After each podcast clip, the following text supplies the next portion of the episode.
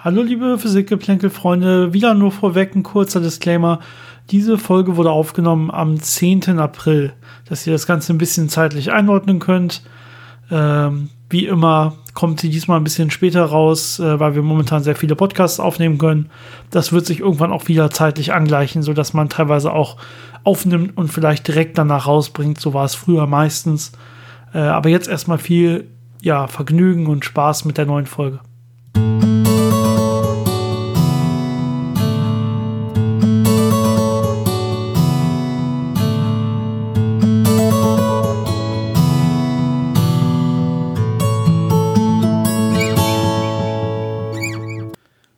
Willkommen bei Physikgeplänkel, dem Podcast von Janis und Dennis über interessante Fakten aus der Welt der Physik, von denen du noch nicht wusstest, dass du sie wissen willst. Hi Janis. Na? Wir sind immer mal wieder über, über Skype verbunden, das heißt, wir sehen uns. Genau, immer noch Quarantäne, immer noch schön Abstand halten. So, mal gucken, ob ich den Versatz dieses Mal hinbekomme, den Audioversatz. Ich glaube, das, das kriege ich mit, mit nachträglichem Schneiden immer ganz gut hin. Ja, die Internetverbindung ist nicht mal so super stabil hier. Deswegen. Ja, aber wir speichern, also wir, ich nehme ja nicht einfach deine Audiospur, sondern wir äh, zeichnen ja beide separat lokal unsere Audiospuren auf und dann klappt das dann ganz gut, wenn ich das vernünftig zusammenschneide. Solange das mit dem Einklatschen zum Beispiel irgendwie halbwegs klappt. Ähm, das heutige Thema, da habe ich noch gar nicht drüber geredet, glaube ich. Das, äh, das heutige Thema heißt Information ganz groß oder der Informationsbegriff in der Physik. Ich muss noch mal überlegen, wie ich sie nachher genau nennen werde, aber irgendwas in der Richtung. Das heißt, es geht heute so ein bisschen mehr um Grundlagen. Was, wenn wir so von Informationen reden und man kennt hier und da vielleicht schon mal Information kann nicht schneller als das Licht sein und solche Sachen. Was bedeutet da dieses Information eigentlich überhaupt? Und da kann man ein paar interessante Sachen zu erzählen. Äh, das probieren wir heute zu machen. Bevor wir damit anfangen, haben uns aber ein paar Fragen erreicht über unsere E-Mail-Adresse physikgeplänkel.gmail.com. Wie immer, äh, Physikgeplänkel zusammengeschrieben, Geplänkel mit AE. Und dafür erstmal vielen Dank. Äh, sowohl Fragen als auch Themenvorschläge haben uns erreicht.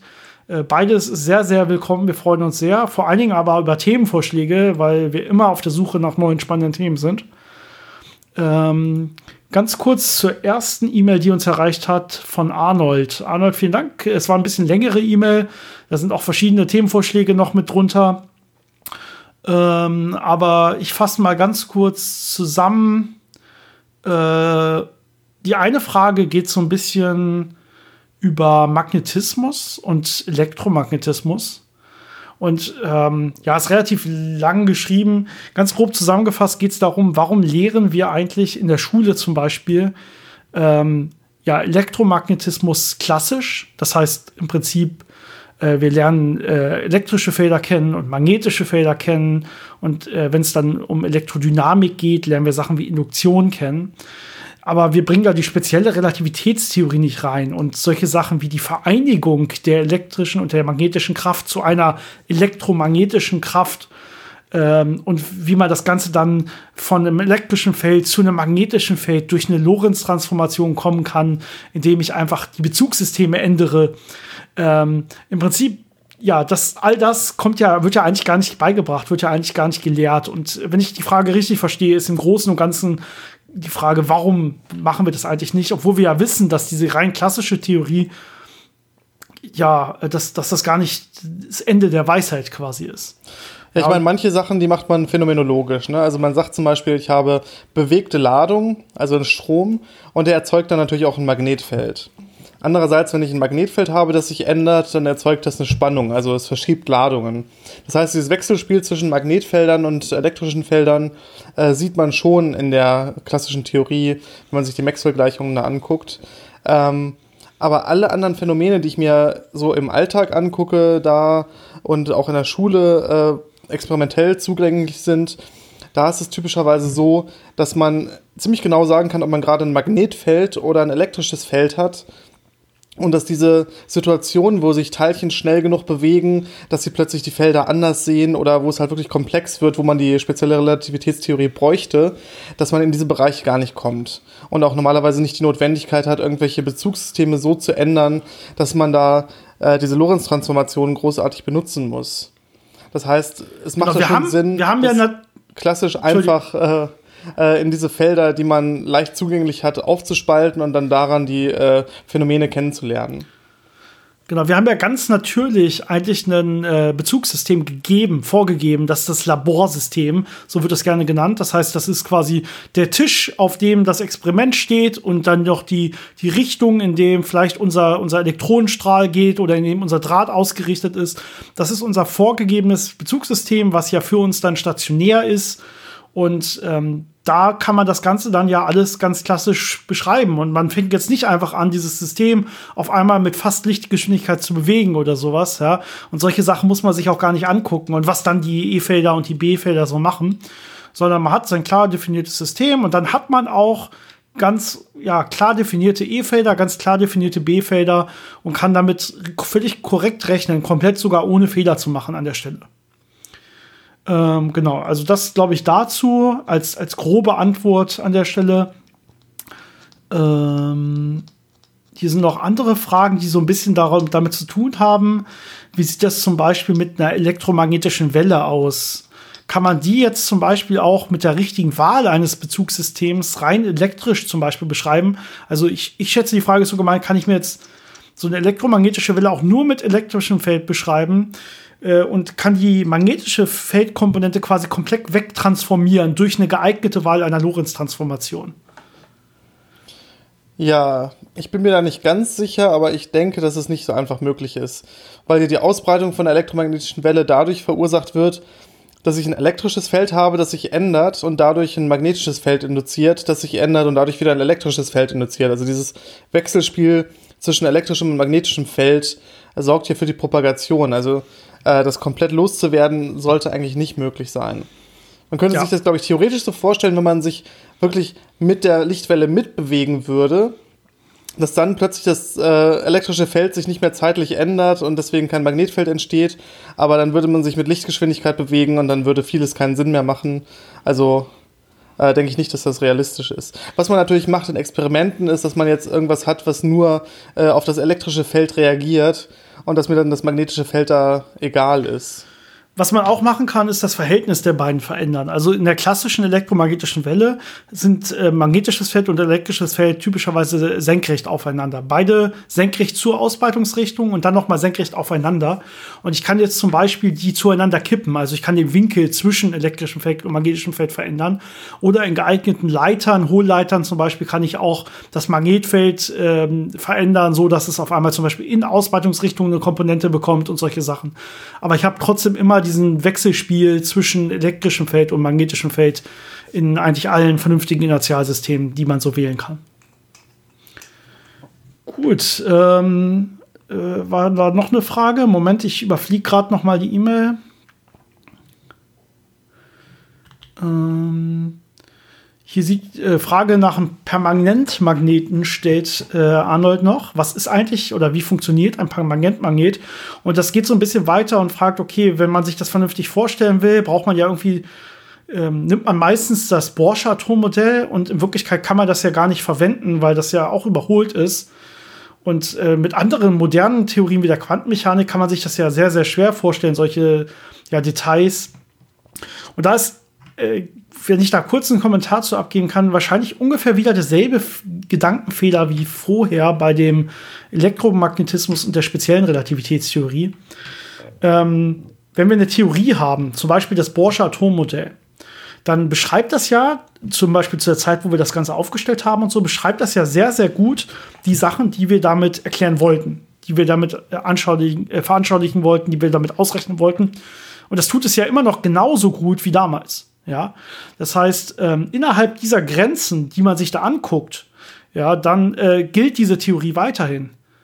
Man muss zu einer Theorie immer sagen, in welchen Bereichen sie gilt. Also zum Beispiel in welchen Energiebereichen gilt sie, in welchen Raumbereichen gilt, gilt sie, bei welchen Raumkrümmungen, wie auch immer. Aber wenn man innerhalb dieser Bereichen ist, dann gilt sie. Und wenn man an deren Grenzen kommt, dann ist sie eventuell dann leicht falsch und muss dann durch weitere Terme zum Beispiel ergänzt werden. Und das ist eigentlich das, was dann bessere Theorien machen. Ja, also wenn wir zum Beispiel von Newton wieder als Beispiel zu nehmen, zur allgemeinen Relativitätstheorie gehen, dann kommen dann irgendwann weitere Terme hinzu, die dann irgendwie auch diese Raumkrümmung mit einbeziehen, wenn man sich dann nachher Bewegungen ausrechnet oder die dann noch so eine Dynamik der Raumzeit mit reinbringen. Aber wenn ich in einem klassischen Newtonschen ja, Situation bin, innerhalb der Grenzen, dann kann ich das wunderbar benutzen, um damit Sachen auszurechnen. Und das wird alles bis zur, was weiß ich, 30. Nachkommastelle oder so richtig sein. Also bis weit genug, so dass mich das Ganze noch interessiert. Was bei dem Burschen Atommodell noch ganz interessant ist, ähm, vom, von, der, ja, von der effektiven Beschreibung funktioniert es sehr gut, von der Interpretation natürlich nicht, weil man diese äh, Ladungen jetzt nicht auf einer Kreisbahn haben kann, weil die dann abstrahlen würde und Energie verlieren würde. Das heißt, dahinter steckt schon die Quantenmechanik, aber in vielen Fällen sieht es wirklich effektiv so aus wie diese Bohrschen Bahnen. Das ist bei den niedrigsten Zuständen nicht ganz so, da hat man etwas komplexere Verteilungen von dem Elektron, die auch teilweise dann äh, sich mal im Kern auffinden können. Aber wenn ich äh, höhere Anregungen habe von Elektronen, dann bewegen die sich teilweise wirklich auf solchen Kreisbahnen um das Atom.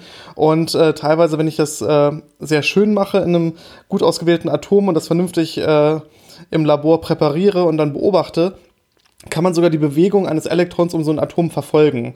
Äh, das sind dann bestimmte Zustände, wo das sich wirklich äh, fast klassisch verhält. Das ist sehr interessant, das zu sehen. Das heißt, ähm, sowohl als Intuition als auch als effektives Modell macht es in vielen Fällen schon Sinn. Äh, das macht es natürlich auch so schwierig, zum Beispiel, wenn man jetzt neue, bessere Theorien aufstellen will, weil die immer diese alten Theorien, die ja experimentell extrem gut nachgewiesen sind, dass die müssen die immer als Grenzfälle weiterhin auch beinhalten, ja. Also wenn ich jetzt eine neue Theorie der Quantengravitation finden will, die es ja noch nicht gibt, dann muss die als äh, Grenzfall die Quantenmechanik und die Quantenfeldtheorie enthalten, aber auch die allgemeine Relativitätstheorie mehr oder weniger enthalten. Ja?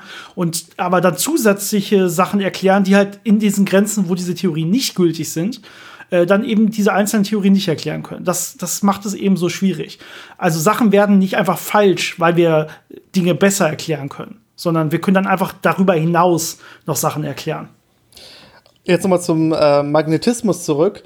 Äh, da liefert das Bohrsche Atommodell genau diese Intuition, die man braucht, für einen Teil, äh, wie so Magnete entstehen können in äh, Materialien. Und zwar hat man jetzt diese Elektronen als geladene Teilchen, die sich auf einer Bahn um den Kern bewegen. Das heißt, sie haben einen sogenannten Bahndrehimpuls. Das heißt, eine Stärke davon, wie, wie doll sie sich um dieses Atom bewegen. Und äh, genau wie man diese klassische Vorstellung dann hat, äh, erzeugt das dann ein Magnetfeld. Und ähm, das andere, was dann nicht mehr ganz so klassisch ist, ist der sogenannte Spin, den äh, solche geladenen Teilchen haben, sowohl das Elektron als auch der Kern. Und auch diesem Spin, was man sich als, also nicht, nicht wörtlich genauso vorstellen darf, aber so grob als das Ding dreht sich quasi irgendwie und äh, man hat eine Ladung, die sich dann auch bewegt, so als ganz grobes Bild. Nicht zu sehr wörtlich nehmen. Äh, aber damit ist auch ein magnetisches Moment verbunden. Also auch da entstehen Magnetfelder durch. Und je nachdem, äh, was dann überwiegt, hat man verschiedene Arten von Magnetismus hinterher. Ja, okay, also vielen Dank, Arnold. Ich denke, ich gehe einfach mal zur nächsten E-Mail. Die, die, die, anderen werden jetzt ein bisschen kürzer. Ähm, aber nicht, dass das schlimm ist. Wir mögen lange E-Mails. Wunderbar, vielen Dank. Ähm, das, die nächste kam von Udo. Vielen Dank dafür. Und zwar geht es äh, über, hat er gerade die äh, Folge gehört über die Lagrange-Punkte, die wir mal gehalten haben. Wenn man sich noch erinnert, die Lagrange-Punkte waren die Punkte, wo sich, wenn man die Gravitationsfelder von ähm, im Prinzip drei Körpersystemen betrachtet, wo sich dann von den zwei großen Körpern die Gravitationsfelder gerade so äh, aufheben, mehr oder weniger, sodass der dritte Körper keine Kraft erfährt, an einem stabilen Ort quasi immer verweilen kann. Äh, so ein, es gibt zum Beispiel einen Lagrange-Punkt 1 zwischen Erde und Sonne, wo sich die Felder genau so weggeben, dass der dann quasi immer mit der Erde um die Sonne laufen würde, aber sich immer im, im konstanten Verhältnis quasi befinden würde, weil er keine Kräfte spürt und nicht, ja, irgendwie, wenn man da einen Satellit oder so platziert, würde der quasi nicht von der Sonne angezogen oder nicht von der Erde angezogen werden. Und die Frage ist jetzt, was ist eigentlich, wenn man jetzt einen Sonnenschirm nimmt und den in diesen L1 Lagrange-Punkt stellt? Ist das möglich und wie sehe das Ganze dann aus? Ja, das ist einmal eine Frage natürlich, wie groß ist dieser Sonnenschirm? Ähm, weil das Problem ja ist, ähm, die Sonne ist ziemlich groß, also wirklich ziemlich groß. Und äh, wir haben diesen riesigen Mond, der relativ nah an uns vorbeifliegt und der erzeugt einen Schatten, wenn wir eine Sonnenfinsternis haben. Und der Schatten ist gerade mal so einige zehn Kilometer breit. Das heißt, äh, man braucht schon sehr, sehr große Objekte, die einen großen Teil von der Sonne abschatten können. Ähm, das ist so die, die erste technische Herausforderung, wenn man sowas machen wollte. Frage ist Ja, also auch, muss- warum. Also Man, muss sich, man, man könnte sich ja ausrechnen, wie groß müsste ein Schirm sein. Also das, das Einzige, wo jetzt hier der Lagrange-Punkt überhaupt reinspielt, ist natürlich, okay, der Schirm würde da halt bleiben und man müsste den nicht irgendwie mit, mit Treibstoff versorgen, damit er mit äh, irgendwelchen Antrieben immer diese Position hält. Das ist quasi der Vorteil, den man hätte. Der könnte aber zunichte gemacht werden, wenn der Schirm so groß sein muss, dass äh, Teile des Schirms wieder eben nicht im Lagrange-Punkt wirken. Dann wäre zwar wahrscheinlich, wenn man es richtig macht, immer noch der Massenmittelpunkt im Lagrange-Punkt und man könnte es weiterhin so halten, dass es vernünftig wird. Aber wir haben Gezeitenkräfte. Das heißt, im Prinzip würde der, der Stiel des Regenschirms würde einen anderen Orbit um die Sonne haben als die Spitze des Regenschirms. Und durch diese verschiedenen Orbits würde sich das Ding dann entweder anfangen zu drehen oder letztendlich doch in einem instabilen, äh, dynamischen System dann sein und irgendwo wegdriften oder sowas. Die andere Frage, die man hier sich stellen kann, ist wirklich, ähm, oder vielleicht dieser Schirm muss halt riesig sein, das ist das, was Janis gerade meinte, weil er natürlich die komplette Wege zwischen Sonne und Erde abdunkeln muss, wenn wir komplett die Erde im Schatten haben wollen. Ich denke, das ist hier impliziert. Es ist nicht etwa so, dass das Sonnenlicht im Lagrange-Punkt gebündelt ist oder so. Ja, das ist, das ist nicht der Fall, falls irgendwie das mit der Frage gemeint sein sollte. Ähm, das heißt, wir brauchen nicht nur einen ganz kleinen Sonnenschirm im R1-Punkt, um das, um das ganze Sonnenlicht abzuhalten oder so. Und die andere Frage wäre natürlich auch, äh, was ist der, das Ziel dahinter? Ne? Will man die Erde einfach dunkel machen? Das wäre jetzt nicht so sinnvoll. Oder will man versuchen, äh, irgendwelche Sachen abzuschatten? Ähm, aber wenn man das jetzt irgendwo fix positioniert, dann wird man natürlich entweder irgendwie einen Fleck oder über den Tag dann so einen Streifen verursachen, der dunkel bleibt, äh, wo sich die Erde dann quasi drunter wegdreht. Ähm, effektiver, wenn man das wirklich äh, irgendwo einsetzen möchte, ist große äh, Sonnenschirme dann irgendwo im, in einem kleineren Orbit um die Erde zu haben, dass man die wirklich steuern kann, wo sie gerade gebraucht sind und irgendwas äh, abschatten sollen. Äh, das gegenteilige, äh, die gegenteilige Idee gibt es ja schon, quasi eine zweite Sonne zu erzeugen, indem man so einen Spiegel irgendwo positioniert über der Erde. Zweiten Mond an Sonnenlicht der Stelle. Ja. oder einen zweiten Mond, äh, um, um Licht äh, von der Sonne auf die Erde zu werfen, wo man es gerade möchte, wo es sonst gerade nicht hinkäme. Genau. Die Chinesen mal wieder, ne? Zum Beispiel. Also, ich gehe mal zur nächsten Frage. Vielen Dank an Udo dafür. Äh, die nächste Frage kommt von Thorsten. Ähm, ist auch ein bisschen länger gestellt. Ich versuche es noch mal wieder zusammenzufassen. Ähm, Thorsten hat sich, glaube ich, viel, äh, ich glaube vor allem beruflich mit Transformatoren beschäftigt. Das heißt, äh, wo wir zum Beispiel, in dem Fall, äh, ja, wo wir Spannung zum Beispiel transformieren können ähm, und solche Sachen. Ihr kennt das bestimmt, zwei Spulen, die mit einem Eisenkern verbunden sind. Schöner Transformator. Und das kann man natürlich auch komplexer aufbauen mit drei Spulen, die dann mit einem Eisenkern verbunden sind und so weiter. Je nachdem, was man haben will, wenn man mehr, mehrphasig das Ganze bauen will und so. Äh, alles technische Details, das ist eigentlich nicht der Kern der Frage, sondern letztendlich ähm, geht es darum, dass ähm, zwischen dem Eingangsfeld und dem Ausgangsfeld äh, diverse Phasenverschiebungen auftreten können. Zum Beispiel 90 Grad, in dem Fall, den er jetzt hier betrachtet. Das heißt aber auch, dass die Übertragung quasi von dem einen Feld zum, von dem eingehenden Feld zum ausgehenden Feld irgendwie verzögert sein muss. Sonst würde diese Phasenverzögerung nicht auftreten. Das heißt, irgendwo muss ich da jetzt ein Magnetfeld aufbauen, was Energie zwischenspeichern kann. Und die Frage ist eigentlich, wie kann jetzt da in so einer, in so, einem, in so einer Spule mehr oder weniger ein Magnetfeld überhaupt ja, Energiespeicher sein? Klappt das überhaupt? Geht das überhaupt? Ähm, und wie ist das überhaupt dann beim Abschalten der Spule? Müsste da nicht auch noch Teile des Magnetfelds erstmal wieder quasi gespeichert werden? Ähm, und beeinflusst das dann den Wirkungsgrad der Spule überhaupt? Weil das wird seines Wissens nach überhaupt nicht mit einbezogen und so. Also mein, mein Beitrag jetzt dazu ist erstmal der grundsätzliche Part. Äh, Felder sind quasi die Definition von Energiespeichern. Ich habe ja in einem Feld, das hat man irgendwann mal erklärt, in so Quantenfeldern äh, quasi an jedem Punkt so einen harmonischen Oszillator, den ich mir da vorstellen kann, mit verschiedenen Zuständen, die man Wir, wir, haben dazu eine, wir haben dazu eine Folge, die heißt, glaube ich, einfach Felder, meine ich. Genau. Kann man noch mal an, anhören an der Stelle. Genau. Und, und jeder dieser angeregten Zustände äh, entspricht natürlich einer bestimmten Anregungsenergie. Das heißt, wenn ich dieses Feld jetzt in so einen äh, bestimmten Zustand versetze, habe ich da Energie reingebracht, um das dahin zu bekommen. Und das ist halt diese gespeicherte Energie. Und ähm, die einfachste Intuition, wie sowas aussehen kann, ist zum Beispiel ein Photon im elektromagnetischen Feld. Ein Photon ist einfach ein kleiner Ball an Energie, der sich äh, fortbewegt. Also eine Ansammlung an Anregungen in diesem Feld, die irgendwie sich in einem bestimmten Bereich lokalisiert äh, befinden und sich dann äh, fortbewegen. Und genauso ist es halt auch in solchen klassischen, eher statischen Feldern, also die, die wirklich einfach um Objekte rum sind, das elektrische Feld oder das magnetische Feld, die haben auch einen gewissen Energieinhalt. Genau, bei so einer Spule sieht äh, oder bei so einem Transformator sieht es dann so aus, dass in der Tat auch Wirbelfelder entstehen können, magnetische. Das heißt, das sind so kleine im Kreis laufende Felder in den, ähm, in den Bleikernen zum Beispiel oder je nachdem, was man da verwendet. Ähm, und dementsprechend wird da natürlich Energie ja da kann Energie gespeichert werden im Feld selber erstmal bei der Übertragung. Es kann aber auch natürlich Energie verloren gehen, denn solche Wirbelfelder will man eben nicht. Die Energie kriegt man normalerweise nämlich nicht wieder raus. Deswegen baut man solche Teile meistens so, dass das größtenteils vermieden wird. Die Energie, die da verloren geht, geht letztendlich meistens letztendlich immer in Wärme. Das ist unser klassischer Verlustkanal. Äh, irgendwie regen wir letztendlich dann die ganz, diese ganzen Block quasi zum Schwingen an, intern, interne Schwingung. Und das wird dann irgendwann als Infrarotstrahlung abgestrahlt. Das ist dann einfach das, was man als Wärme kennt normalerweise. Das heißt, äh, und äh, es ist auch beim Abschalten der Spule so, dass das Ganze eine gewisse Verzögerung hat, dass da noch Teile auch im, dass da auch weiterhin Energie im Magnetfeld steckt äh, und da quasi noch gespeichert wird teilweise. Und das beeinflusst dieser, zum Beispiel dieser Speicher innerhalb von Wirbelfeldern oder so innerhalb des Transformators, beeinflusst in der Tat auch den Wirkungsgrad. Denn alles, was da an Wärme zum Beispiel verloren geht, äh, ja, wird natürlich dem Wirkungsgrad abgezogen, mehr oder weniger. Das heißt, aber die Dinger sind halt so gut gebaut, dass die einen extrem hohen Wirkungsgrad haben. Und deswegen kann man das für rein technische Anwendungen meistens vernachlässigen. Die haben einen sehr, sehr hohen Wirkungsgrad. Ähm, das andere ist ja auch diese Phasenverschiebung.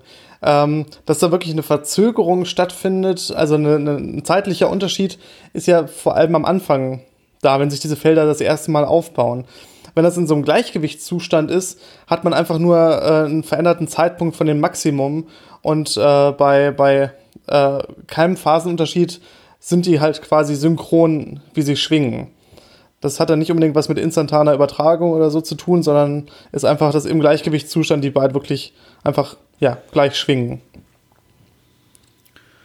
Genau. Ja, falls wir da irgendwie noch mal was zu erzählen sollen oder falls wir die Frage falsch verstanden haben, schreib uns gerne einfach noch mal. Äh, vielen Dank, Thorsten. Ich gehe noch mal zur letzten Frage und ich, ah, ich befürchte, da sind wir, dass das, die, die Antwort wird zu spät kommen. Die Frage ist von Susanne oder Susi, wie sie selber schreibt. Äh, vielen Dank für die Frage. Ähm, und zwar, sie geht, sie macht gerade Abi und hat Physik als Leistungsfach gewählt, was ich eine sehr gute Wahl finde. und sie soll jetzt eine Präsentation halten über die Bestimmung vom Verhältnis E durch M. Das ist die spezifische Ladung des Elektrons, also die Ladung durch die Masse des Elektrons. Da gibt es diverse Experimente, äh, vor allen Dingen in der geschichtlich, äh, die diese Werte bestimmt haben und dann immer besser und besser wurden natürlich. Und es gibt einige Schulexperimente, wie man das auch relativ einfach machen kann. Ähm, ich befürchte, wir haben gerade ja so eine Verzögerung im Ausstrahlen dieser Folgen, Janis. Durch diese Corona-Situation kommen wir einfach zu zu vielen Podcast-Aufnahmen. Und ich befürchte, und wir wollen natürlich nicht ganz unser Feuer auf einmal jetzt verblasen und auch irgendwie jeden Tag einen Podcast äh, rausbringen oder so, sondern wir sind eigentlich ganz froh darüber, weil wir auch sonst noch arbeiten müssen, dass wir ein paar dann auf, auf Tasche haben, sage ich mal, ähm, dass diese Folge eventuell ein bisschen spät rauskommen wird. Deswegen werde ich auch noch mal an Susanne eine kleine Mail direkt zurückschreiben, auf jeden Fall. Ähm, aber trotzdem einmal für alle, ähm, ohne jetzt detailliert auf eins, auf ein Experiment einzugehen, wie man diesen, diese spezifische Ladung bestimmen kann. Das Prinzip ist eigentlich immer gleich. Ich brauche irgendein bekanntes homogenes Magnetfeld und ich brauche einen Elektronenstrahl. Und dann gucke ich mir einfach die Ablenkung dieses Elektronenstrahls an, wenn ich das Magnetfeld habe und wenn ich es nicht habe. Das ist eigentlich immer das Prinzip. Jetzt kann ich mir auf verschiedene Arten so ein, so ein Magnetfeld erzeugen und einen Elektronenstrahl. Elektronenstrahl, braunsche Röhre, zum Beispiel in so einem alten Röhrenfernseher hat man sowas. Das kann man auch relativ einfach aufbauen, indem ich mir eine evakuiere Röhre, äh, evakuierte Röhre nehme. Ähm, und dann von der einen Seite einen Dampfdraht zum Beispiel habe, der, der Elektronen ausdampft, die ich dann mit einer Spannung beschleunigen kann oder sowas. Und jetzt brauche ich mein, mein Magnetfeld da kann ich zum Beispiel ganz sinnvoll einfach das Erdmagnetfeld nehmen. Das ist ja immer da und das ist auch auf kurze Distanzen betrachtet homogen. Wenn ich mir jetzt nur meine 10 cm Röhre oder so habe, dann ist das Erdmagnetfeld sehr, sehr schön homogen da drin. Und ich weiß natürlich auch, wie das verläuft. Das heißt, was ich machen kann, ist, ich kann zum Beispiel äh, mein, mein Experiment einmal Ausrichtung, äh, ausrichten Richtung äh, Nord nach Süd oder so. Und dann kann ich es einmal Ausrichtung, äh, ausrichten von Ost nach West. Und dann habe ich quasi einmal diese Auswirkungen des Magnetfelds und einmal habe ich die nicht auf meinen Elektronenstrahl ähm, die entsprechend die Lorenzkraft, die dann auf meine Elektronen wirkt und äh, kann dann die entsprechende Abweichung messen quasi oder die Ablenkung auf einem Schirm markieren. Ich kann natürlich auch Magnetfelder selber bauen. Ich kann homogene Magnetfelder relativ einfach erzeugen, indem ich große Helmholtz-Spulen nehme und äh, dann äh, näherungsweise in der Mitte dieser Spulen ist das Magnetfeld dann schön homogen. Und da kann ich dann auch, ich kann mir dann ausrechnen, wie groß mein Magnetfeld ist, weil ich weiß, welche, Spann äh, welche, welche Stromstärke ich in die Spulen reinjage und weil ich weiß, wie groß die sind und wie viele Wicklungen die haben und sowas. Und letztendlich kann ich damit dann auch die Ablenkung messen und äh, zu, zu Spulen an bis, äh, und Spulen aus. Kann ich wieder gucken, okay, wie ist es mit Magnetfeld, wie ist ohne und kann letztendlich dann diese effektive, effektive Ladung meines äh, Elektrons bestimmen. So funktionieren eigentlich alle Experimente de, der Art. Ja, und das waren die E-Mails, die uns erreicht haben, sofern ich keine übersehen habe. Ähm, vielen Dank nochmal dafür auch an Susi und ich denke, wir können langsam mit dem Thema der heutigen Folge anfangen. Wir haben auch schon relativ viel auf der Uhr jetzt, äh, nur zum Antworten der Fragen. Wir sollten uns nicht zu lange aufhalten. Wie, das ist der schöne Satz, der an jedem Anfang jedes Podcasts fällt. Information, Janis, was ist eigentlich Information? Das ist eine gute Frage. Ähm, ich glaube, es gibt da verschiedenste Ansichten drüber, was Information wirklich ist. Aber grob gesagt äh, ist das das Wissen, was man über etwas hat. Zum Beispiel das Wissen, was man über den Zustand eines physikalischen Systems hat, wenn man es jetzt mal auf die Physik äh, bringt. Zum Beispiel, ähm, wenn ich ein einen Spin in einem Magnetfeld habe und der hat zwei Möglichkeiten, wie er sich einstellen kann, äh, dann ist natürlich eine Information einmal äh, die Möglichkeiten äh, nach oben oder nach unten. Oder ähm, ja, genau, das ist die grundlegende Information. genau, das, das heißt, so ganz, klasse, ganz, ganz klassische Information. In dem Fall hätte ich quasi ein Bit an Information. Ganz klassisch, Bit hat ja zwei Zustände quasi, ja. Und so kann man ja, so, so kennen wahrscheinlich die meisten Informationen, dass ich einfach zählen kann, wie viel Bits habe ich, um irgendwas auszudrücken. Und dann würde ich sagen, okay, so und so viel Bits, bei, man kennt das ja von Computern auf Festplatten oder so, da wird das ja alles schön in Bits, also entweder in Eins und Nullen oder in Hoch und Runter oder wie auch immer mein Zwei-Zustandssystem es gerade beschreiben will, äh, kann ich halt Sachen ausdrücken. Jetzt kann ich natürlich, gibt es jetzt ja die, die Möglichkeit, ähm, dass ich dasselbe ausdrücke in 5 Bits oder in 10 Bits zum Beispiel, ja. Ähm, kurz noch mal zu dem einen Bit. Das Problem ist halt, ich kann einmal sagen, die Information ist die Anzahl der Bits. Das heißt, die Anzahl dieser Auswahlmöglichkeiten hoch, runter oder 1-0. Ähm, wenn man das äh, zu sehr umgangssprachlich macht, ist Information oft auch einfach nur das Wissen, in welchem Zustand es genau ist. Also das muss man immer sehr vorsichtig auseinanderhalten, ob ich quasi äh, die Möglichkeiten kenne oder ob ich wirklich das, das einzelne Auftreten eines, eines Zustandes genau kenne. Äh, das führt manchmal zu Verwirrungen. Aber was du jetzt gesagt hattest, die Möglichkeit, äh, diese Information mit äh, wenigen Bits oder mit vielen Bits darzustellen. Das ist so eine der grundlegenden äh, Geschichten, wenn es äh, um die ganzen Sachen wie Kompression von Informationen geht, Kompressionsalgorithmen bei der Datenübertragung. Ähm, das heißt, ich kann den gleichen Sachverhalt mit unterschiedlich viel Aufwand äh, codieren. Das heißt, diese Informationen mit unterschiedlich vielen, ja, zum Beispiel Buchstaben oder Zahlen äh, verschlüsseln, um das jemandem das mitzuteilen. Und ähm, da kommt gleich auch noch ein anderer Begriff mit rein, der sehr relevant ist, nämlich die Entropie. Die Entropie sagt einem quasi, wie viel überflüssige, äh, wie viel überflüssigen Aufwand ich getrieben habe, um diese Information zu codieren, wie viel überflüssige Bits äh, ich benutze, ähm, um diese Informationen rüberzubringen. Ja, ganz allgemein definiert erstmal vielleicht ist die, die Entropie an der Stelle einfach das, ja, das, das Fehlen von Informationen, was man über ein System hat. Also wenn ich jetzt ein System betrachte, äh, dann kann ich quasi angucken, okay, welche Möglichkeiten hat das ganze System, ja, und was fehlt mir an der Stelle an Informationen und je mehr quasi fehlt, desto höher ist erstmal die Entropie selber. Das heißt, eine Sache mit, ähm, mit mehr oder weniger Bits darzustellen, dieselbe Sache, ist erstmal gar nicht so sehr, zumindest, wie gesagt, es kommt so ein bisschen auf die Definition, aber wenn man mich fragt, ist es gar nicht so, so sehr eine Sache von Information, sondern wirklich nur von einer Art von Übertragungsalgorithmus oder Darstellungsalgorithmus. Ähm, wenn ich über Informationen irgendwie reden würde, rein physikalisch und Übertragung und sowas, würde ich immer erst sagen, okay, wir müssen das erstmal maximal komprimieren. Wir müssen das Ganze mit so wenig Bits übertragen wie überhaupt möglich. Dann sind wir auf einem Level, dass wir uns unterhalten können, erstmal überhaupt. Ja, es ist immer die Frage, was, ob man jetzt die Anwendung hinterher sich anschaut, also so diese ganzen Fragen, worauf wir gleich noch eingehen, wie äh, Informationserhaltung in der Physik, oder ob man grundlegend über den Begriff Information redet und, und wieder übertragen wird. Genau. Ähm, große Namen, die man dazu wissen sollte, sind vor allem äh, Claude Shannon, der sehr viel über Informationstheorie äh, gearbeitet hat, diese ganzen Übertragungsalgorithmen und seine Theoreme. Wie gut kann ich Informationen komprimieren, äh, ohne Informationen zu verlieren?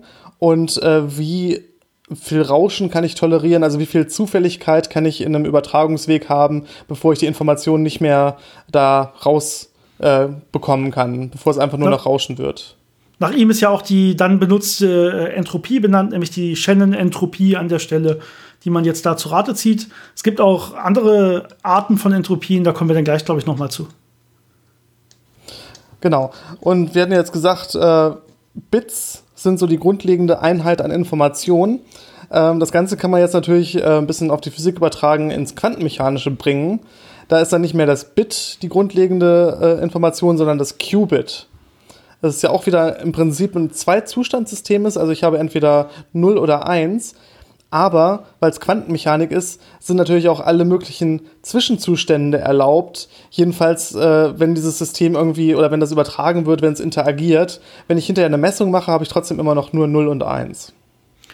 Genau, das heißt, man kann, wenn man das quantenmechanisch darstellt, das Ganze dann einfach nicht mehr als Zwei-Zustand-System erstmal äh, auffassen, sondern man fasst das im Prinzip als so eine Art Vektor auf einer Kugel auf. Das heißt, im Mittelpunkt der Kugel habe ich meinen Pfeil und der kann jetzt die komplette Kugel rumwandern und einen dieser Zustände auf dieser Kugel quasi annehmen. Das ist dann die sogenannte Blochkugel.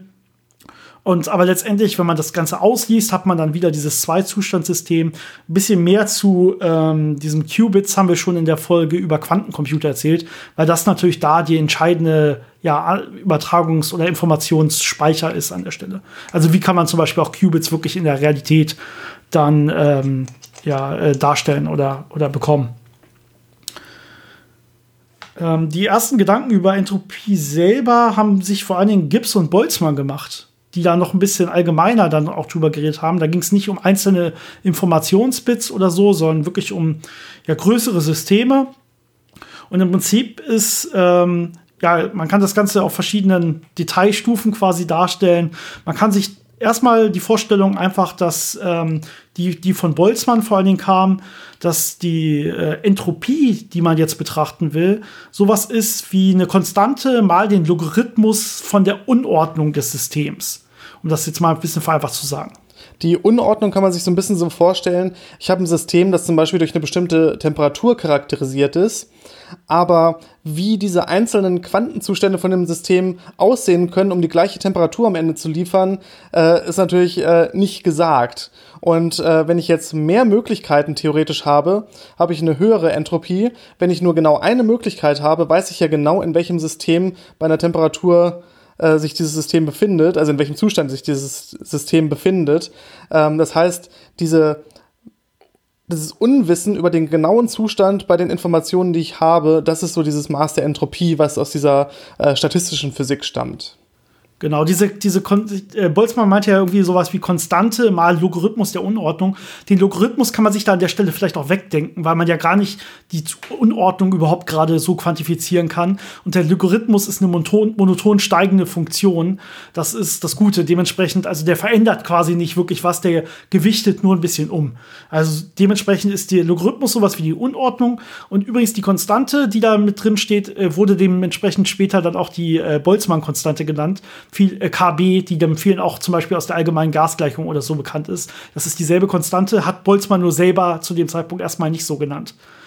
Äh, Gibbs hat das dann äh, noch äh, über die Einzelwahrscheinlichkeiten ausgedrückt. Das heißt, wenn ich ein System mir angucke, was aus ganz vielen Einzelsystemen besteht, dann kann ich im Prinzip die, die, ja, die Wahrscheinlichkeiten mal den Logarithmus der Einzelwahrscheinlichkeiten nehmen und das Ganze dann aufsummieren und dann komme ich auch wieder auf die Entropie. Also im Prinzip heißt das sowas wie, ich kann mir einzelne Systeme angucken und die nach die Entropie nachher mehr oder weniger aufsummieren. Dass der Logarithmus da Sinn macht, das kann man sich so grob vorstellen, äh, aus der Kombinatorik kommt, äh, wo ich mich frage, wie viele Möglichkeiten habe ich irgendwie äh, ähm, zum Beispiel diese so Bits, also 1 und 0 äh, anzuordnen, wenn ich davon 10 Stück habe. Das wären dann irgendwie 2 hoch 10. Das heißt, da hat man immer irgendwelche äh, Exponenten zur Basis 2 in dem Fall bei Bits. Und dann ist es einfacher, wenn ich diese Basis quasi wegschmeiße und mir einfach den Exponenten angucke. Also wenn ich mir den Logarithmus dann nehme. Das hilft dann hinterher beim Rechnen sehr viel. Jetzt gibt es ja den schönen zweiten Satz der Thermodynamik, zweiten Hauptsatz der Thermodynamik, der im Prinzip sagt, die, die Entropie steigt immer an. Das heißt, die Unordnung des Systems wird immer größer. Das kann man sich jetzt auch relativ einfach vorstellen, wenn man das so betrachtet. Denn wenn ich irgendein System betrachte, ein momentan geschlossenes System, und äh, jetzt lasse ich quasi die Zeit laufen, dann wird dieses System ja ohne Zweifel mit der Außenwelt wechselwirken. Ja? Wir haben ja in der Realität eben keine komplett abgeschlossenen Systeme. Es gibt immer eine Wärmeaustausch und, und so weiter, äh, Strahlungsaustausch und so weiter. Und damit werden ja einfach die, die Möglichkeiten größer. Der, die Zustände, die angenommen werden können von diesem System, werden größer durch diese immer wieder kommenden Wechselwirkungen und Wechselwirkungen und Wechselwirkungen. Das Einzige, wie ich das, wie ich jetzt das Ganze reduzieren könnte, wäre, indem ich einfach messe, indem ich einzelne Größen messe, einzelne Zustände messe und dann genau weiß, wo diese Zustände sich quasi befinden. Aber es äh, gibt halt so viele Einzelzustände, wenn ich das Ganze quasi quantenmechanisch angehe, hat ja jedes Elementarteilchen schon einen Haufen Quantenzahlen, in denen es sein kann und so. Und wenn ich das jetzt auf große Systeme angucke, gibt es da so viele Zustände, dass ich da mit dem Messen nie hinterherkommen kann. Also im Prinzip ist die Informationsgewinnung durch Messung für größere Systeme eigentlich immer vernachlässigbar im Verhältnis zu dem, Entschuldigung, wie die ähm, Entropie anwächst, weil durch die Wechselwirkung mit, mit, mit äußeren Systemen. Und deswegen gilt halt ähm, für, für Systeme im Allgemeinen, dass die Entropie immer größer wird, grundsätzlich der Witz ist ja auch, äh, um eine Messung in der Quantenmechanik vollführen zu können, muss ich mit dem System wechselwirken. Äh, und durch diese Wechselwirkung wird natürlich das Gesamtsystem wieder größer und hat viel mehr mögliche Zustände. Das heißt, obwohl jetzt zum Beispiel dieses kleine System, was ich messen möchte, in einem Zustand festgelegt ist, äh, ist dadurch, dass ich mein ganzes System damit habe wechselwirken lassen, äh, die Gesamtzahl der Zustände trotzdem größer geworden. Das heißt, auch dann äh, wird die Entropie insgesamt ansteigen. Das ist also diese Unvermeidbarkeit dass alles immer unordentlicher wird. Genau, eine Sache, die ich, die ich in der Einleitung kurz gesagt hatte, ist natürlich, dass die Informationsübertragungsgeschwindigkeit begrenzt ist.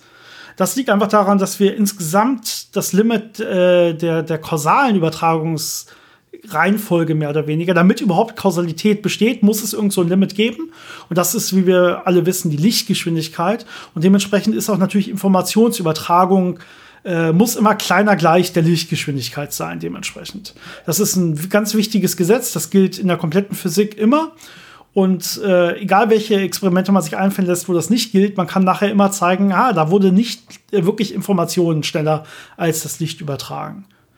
Also man kann sich zum Beispiel, äh, es gibt ein paar schöne Beispiele. Ich nehme vielleicht mal, äh, wir können irgendeinen Stern betrachten, irgendeinen, ja, für uns im Prinzip erstmal Fixstern. Der ist sehr, sehr, sehr weit weg. Und äh, jetzt kann man sich aber angucken, die Erde dreht sich ja und dementsprechend wandert natürlich auch der Stern an unserem Himmel. Und jetzt kann ich mir einfach mal ausrechnen, äh, wenn sich unsere Galaxie dreht und die Galaxie dreht, in äh, der dieser Stern ist, oder die, zumindest der Ort, wo der Planet sich selber, äh, der Stern sich selber befindet, dann kann ich mir quasi ausrechnen, an, in, in wie viel Bogen, Bogenminuten oder so schafft er in welcher Zeit am Himmel und welcher Strecke würde das quasi entsprechen. Und dann kann ich zum Beispiel feststellen, das ist schneller als die Lichtgeschwindigkeit, wenn ich das richtig wähle, vernünftig. Ähm, jetzt ist aber die Frage, hat sich hier wirklich Information mit schneller als Licht ausgebreitet quasi? Und das ist natürlich nicht der Fall, denn wie tauschen wir dann Informationen mit diesem Planeten aus? Ja, da muss natürlich Licht von diesem Planeten erstmal diverse äh, Lichtjahre zu uns hin und äh, dann dementsprechend auch wieder von uns zu diesem Planeten, wenn wir wirklich kommunizieren wollen. Und das ist dann wirklich die Information, die übertragen werden kann. Ähm, ja, ansonsten wird ja, wie gesagt, gar keine Information übertragen. Für den Planeten selber, der ist ja in seinem Ruhezustand und der überträgt ja quasi, wenn dann auch nur seine, seine Informationen mit Lichtgeschwindigkeit äh, äh, an sich quasi, je nachdem, was da dann Temperaturausgleich innerhalb des Planeten und sowas angeht.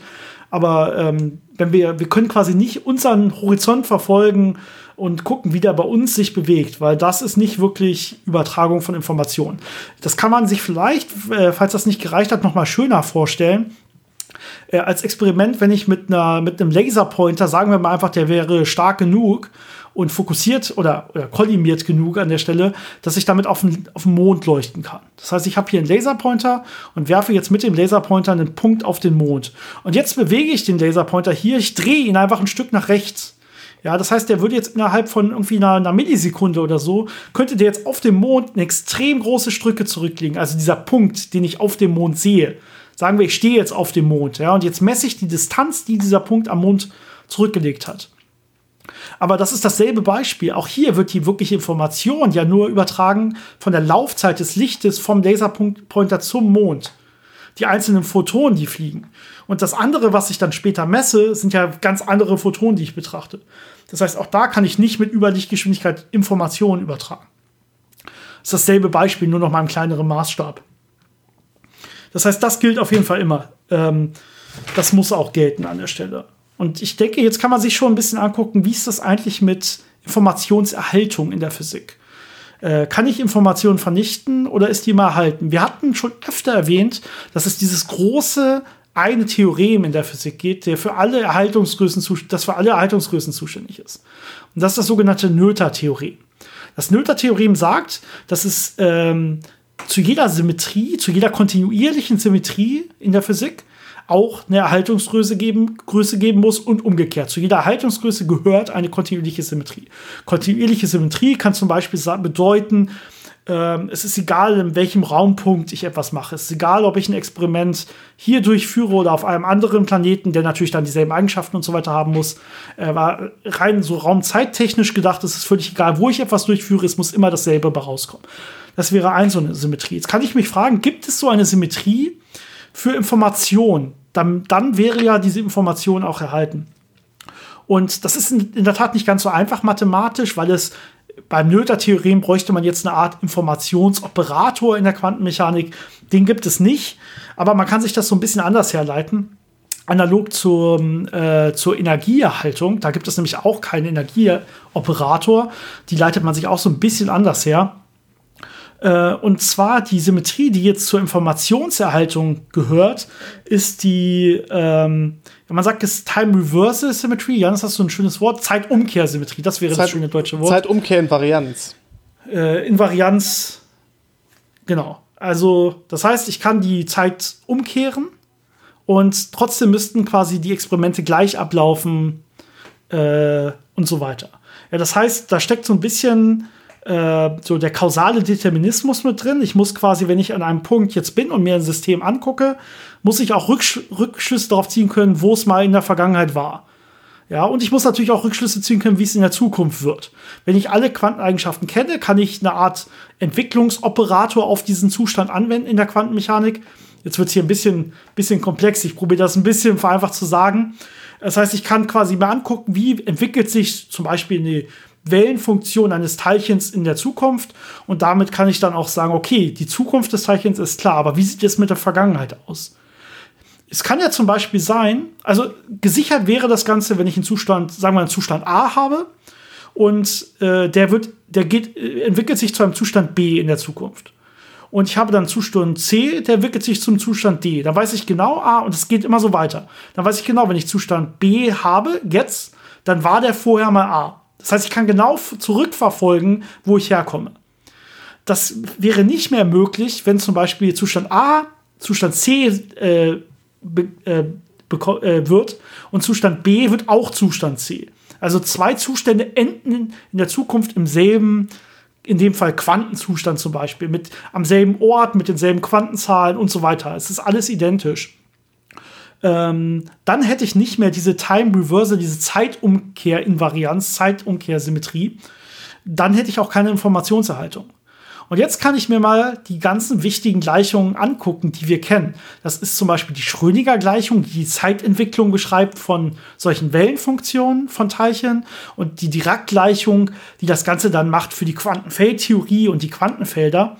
Und die sind in der Tat alle ja, ähm, Zeitumkehr invariant. Das heißt, äh, nach diesen klassischen, äh, nicht klassischen, nach diesen Theorien kann Information nie verloren gehen. Informationserhaltung gilt komplett.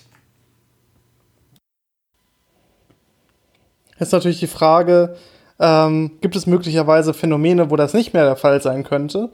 Und äh, da gibt es so das eine große Problem in der Physik, nämlich die schwarzen Löcher. Wenn man sich das intuitiv vorstellt, äh, habe ich ja Objekte, die in das schwarze Loch reinfallen, auch Licht. Äh, und aus dem schwarzen Loch kann nichts mehr entkommen, auch keine Informationen mehr. Das heißt, die Frage ist jetzt wirklich, was passiert mit dieser Information? Äh, ist sie im schwarzen Loch für immer gefangen? Ist die weg? Wird die zerstört? Oder bleibt sie doch irgendwie erhalten? Es hat auf jeden Fall schon seit vielen, vielen Jahren für große Diskussionen und auch äh, Wetten gesorgt. Ja, die Wetten, da kann ich eine schöne Anekdote erzählen. Es gibt diese vielleicht auch bekannte, dem einen oder anderen Wette zwischen Kip Thorne und äh, Hawking und dann Preskill war da noch mit beteiligt. Ähm, zuerst hatten mal Thorne und Hawking gewettet, ob es überhaupt schwarze Löcher gibt. Da hat Hawking dann selber dagegen gewettet und diese Wette verloren äh, gegen Kip Thorne und äh, musste dann auch äh, in dem Fall ein Jahr äh, ähm, Abonnement für die Penthouse, für das Penthouse-Magazin an Thorne zahlen. Äh, und diese Wette ging dann noch weiter später, als quasi geklärt war, ja, äh, Hawking ist davon überzeugt mittlerweile, es gibt schwarze Löcher. Ähm, da ging es jetzt eben um diese Information. Geht Information in schwarzen Löchern verloren oder bleibt sie erhalten? Und äh, in dem Fall hat Hawking wieder dagegen gewettet. Das heißt, er hat gesagt, die Information geht verloren in schwarzen Löchern. Und die, äh, die Wett, äh, Thorn war an der Stelle, glaube ich, auf seiner Seite und Preskill war der, der Wettgegner quasi, der gesagt hat, nee, ähm, Information bleibt auch bei schwarzen Löchern erhalten. Und ähm, das war lange Zeit nicht klar, beziehungsweise ist eigentlich auch heute noch nicht hundertprozentig geklärt. Aber es wurde so weit geklärt, dass sich zumindest Hawking selber sicher war. Ja, und zwar haben wir in dem, einer der letzten Folgen über die äh, ADS-CFT-Correspondence-Theorie ein bisschen was erzählt. Ähm, das war dieses ganz komplizierte, wo wir auf keinen Fall eine eigene Folge drüber machen wollten, wo man Sachen, die innerhalb eines gewissen Volumens passieren, auch beschreiben kann in anderen Räumen, wenn ich nur die Oberfläche davon betrachte. Und dasselbe konnte äh, irgendwann hat irgendwann zuerst äh, Süßkind angewendet auf schwarze Löcher. Und letztendlich ist es dann die sogenannte, das sogenannte holographische Prinzip daraus entstanden, dass nämlich äh, man mathematisch zeigen kann, dass quasi alle Information, die in ein schwarzes Loch gelangt, quasi auf dem Ereignishorizont klebt. Das heißt, die Information geht nicht rein ins schwarze Loch und geht auch nicht in die Singularität und da verloren, sondern sie bleibt quasi am Ereignishorizont und man kann sie, man kann sie von da nicht auslesen, weil sie ist quasi am Ereignishorizont und kommt nicht wieder raus. Ähm, aber jetzt kommt natürlich dann noch die Hawking-Strahlung ins Spiel. Da haben wir auch mal eine Folge drüber gemacht. Das heißt, Strahlung, die am Ereignishorizont entsteht und damit das schwarze Loch in Wirklichkeit auch kleiner werden lässt. Das heißt, es sieht fast so aus, als würde sie rauskommen. Und das ist eine Frage, die unter Physikern nicht, nicht bisher nicht äh, komplett geklärt ist. Äh, aber für Hawking hat das jetzt äh, dieses holographische Prinzip letztendlich ausgereicht zu sagen, okay, jetzt ist auch Hawking sich sicher, Schwarze Löcher speichern auf jeden Fall die Information, die geht da nicht komplett verloren. Ähm, er ist sich noch nicht ganz sicher, wie die da wieder rauskommt. Also ist es jetzt wirklich so, dass die in der Hawking-Strahlung steckt oder geht die vielleicht ganz am Ende äh, beim letzten quasi großen Aufbäumen des schwarzen Lochs, bevor es dann verdampft verloren. Da gibt es verschiedene Modelle und Theorien, aber er war sich sicher genug, dass er seine Wettschuld beglichen hat. Diesmal war es kein Penthouse-Magazin, diesmal haben war der Wetteinsatz, ähm, dass man sich eine Enzyklopädie seiner Wahl von dem anderen schenken lassen kann. Äh, da ja, da man da jederzeit dann das Wissen wieder rausholen kann, wo es ja im Prinzip bei der Wette um die schwarze Löcher bei ging, ob das ging oder nicht. Und der hat sich äh, dann diese, äh, eine Enzyklopädie des Baseballs äh, von Hawking schenken lassen, mehr oder weniger. Kip, äh, Kip Thorne, soweit ich weiß, hat äh, diese Wette noch nicht für beendet erklärt. Also er ist sich noch nicht hundertprozentig sicher, dass wirklich schwarze Löcher Informationen erhalten. Der wartet dann noch, äh, bis wir wirklich auch den Mechanismus zum Beispiel kennen, wie dann Informationen aus dem schwarzen Loch herausgelangt, was wir noch nicht genau wissen. Also wie gesagt, ein bisschen unge ungeklärt und es ähm, wäre für die Quantenmechanik und so weiter relativ schlecht, wenn da Information verloren geht, weil diese ganzen grundlegenden Prinzipien ja eigentlich erhalten sein müssen. Und man kann sich theoretisch sogar sowas vorstellen wie eine Gesamtwellenfunktion des Universums. Und die wäre dann, wenn die Information verloren geht, nicht mehr beschreibbar mit Mitteln der Quantenfeldtheorie zum Beispiel, weil die ja alle diese Symmetrien quasi äh, aufweisen. Das heißt, das würde im Prinzip dann auch diese Theorien an eine Grenze bringen. Ähm, es gibt in Wirklichkeit noch eine andere Sache, wo man sich vielleicht ein bisschen Gedanken machen kann, geht da jetzt Information verloren oder nicht? Und äh, das ist aber mehr eine Art von Interpretationssache. Das ist äh, rein mathematisch klar. Und zwar, das ist die sogenannte ähm, das ist die sogenannte Kopenhagener Deutung der Quantenmechanik. Das ist die, die normalerweise gelehrt wird und unter Physikern heutzutage anerkannt ist als die momentan beste Interpretation. Aber wie gesagt, es geht hier um eine reine Interpretation der Quantenmechanik. Denn eigentlich steht ja die Quantenmechanik, die besteht äh, oder steht geschrieben in der Sprache der Mathematik. Und die Mathematik ist eindeutig. Da gibt es keinen Interpretationsspielraum eigentlich. Aber jetzt muss man ja irgendwie darüber reden und muss sich Sachen probieren, irgendwie vorzustellen. Ja, wir sind ja alles Menschen. Und dabei gibt es dann auf einmal Spielraum, ja, weil die Wörter nicht eindeutig sind, weil die Vorstellungen nicht eindeutig sind und so weiter rein mathematisch habe ich ja schon gesagt, die Quantenmechanik ist komplett, äh, hat komplett diese Zeitumkehrsymmetrie und dementsprechend kann da keine Information verloren gehen. Aber wenn ich jetzt so eine Wellenfunktion mir angucke und jetzt mache ich eine Messung an der Wellenfunktion, nach der Kopenhagener Deutung gibt es dann einen Zusammenbruch der Wellenfunktion und sie besteht dann nicht mehr und ich habe nur klar einen der Zustände quasi heraus äh, kristallisiert, mehr oder weniger. Und damit kann ich jetzt ja, nachdem ich die Messung gemacht habe, wenn ich nur diesen Endzustand sehe, überhaupt nichts mehr aussagen über die ganze Wellenfunktion, wie sie vorher war, mit all diesen, mit all der, mit der kompletten Zusammensetzung an Mischzuständen quasi, wenn ich mir das so vorstellen will, ja. Das heißt, da ist quasi Information verloren gegangen und ich kann nicht mehr auf die Vergangenheit schließen. Und dementsprechend ist es in der Tat so, dass die Kopenhagener Deutung eigentlich äh, nicht diese Zeitumkehrsymmetrie quasi anschaulich mit drin hat, sondern die sagt im Prinzip, ja, da kann, da geht wirklich Information verloren. Aber es ist eigentlich wirklich nur so eine Anschauung, denn rein Quantenmechanik kann ich äh, mich, äh, beschreibe ich die Wellenfunktion als komplexes Ganzes und nicht nur die eine Wellenfunktion, sondern auch als Wellenfunktionen von zusammengesetzten Wellenfunktionssystemen und so weiter. Und da stört mich das Ganze eigentlich überhaupt nicht, denn es gibt rein klassisch diese Messung gar nicht, sondern wir betrachten die Wellenfunktionen und wie sich Wellenfunktionen ausbreiten und so weiter. Und alles andere ist eigentlich nur, wie gucke ich mir das System gerade an. Äh, das wären dann so eine Art Messung und das spielt erstmal in der Mathematik keine Rolle. Komplexes Thema.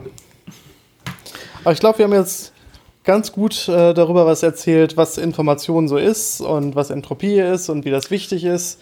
Vielleicht und ganz, ganz kurz noch, bevor du weiter oder bevor du abschließt, ähm, mir ist gerade noch eingefallen, wie man sich das vielleicht auch besser vorstellen kann oder zu oh. sagen, es, es gibt nicht, oder nicht besser vorstellen, aber vielleicht noch zu erwähnen, es gibt ja nicht nur diese eine Deutung oder diese eine Interpretation der Quantenmechanik. Es gibt andere Interpretationen. Mir kommt zum Beispiel gerade die viele Weltentheorie in den Kopf, die sagt, in Wirklichkeit, wenn ich eine Messung mache, äh, ist das gar kein Zusammenbruch der Wellenfunktion, sondern die Wellenfunktion bleibt bestehen. Aber es gibt in Wirklichkeit bei jeder Entscheidung, bei jeder Messung entstehen quasi relativ viele oder sogar unendlich viele, je nach Theorie, verschiedene Welten. Ähm, wo dann jeder andere Zustand existiert, mehr oder weniger, und die ganz Gesamtwellenfunktion immer erhalten bleibt. Und diese Art von Interpretation ist mathematisch exakt dasselbe. Das heißt, ich kann experimentell gar nicht unterscheiden, stimmt das eine oder stimmt das andere. Es sind nur Interpretationen von von Mathematik quasi. Und die hätte jetzt aber zum Beispiel so eine äh, Zeitumkehrsymmetrie drin und die wäre auch, äh, die würde auch die Information erhalten an der Stelle. Es gibt noch andere Theorien, es gibt zum Beispiel die De Broglie-Brom-Theorie, das ist so ein bisschen was mit versteckten Variablen und so weiter. Die würde in Wirklichkeit auch Informationen erhalten und so. Also es kommt immer so ein bisschen darauf an, wie ich das Ganze jetzt deuten will. Und ähm, bei der Kopenhagener Deutung, wenn ich die anwende, die hat diese Idee, diese Vorstellung hat sehr, sehr viele Vorteile, wenn ich über Experimente nachdenke und wie ich die deuten kann, hat dann halt an anderen Stellen teilweise aber auch Nachteile. Und das ist immer nur die Interpretation. Wenn ich das Ganze vernünftig ausrechne, kommt immer dasselbe raus. Genau. Jetzt ähm, ist, glaube ich, gut. jetzt, glaube ich, der gute Zeitpunkt zum Abschließen.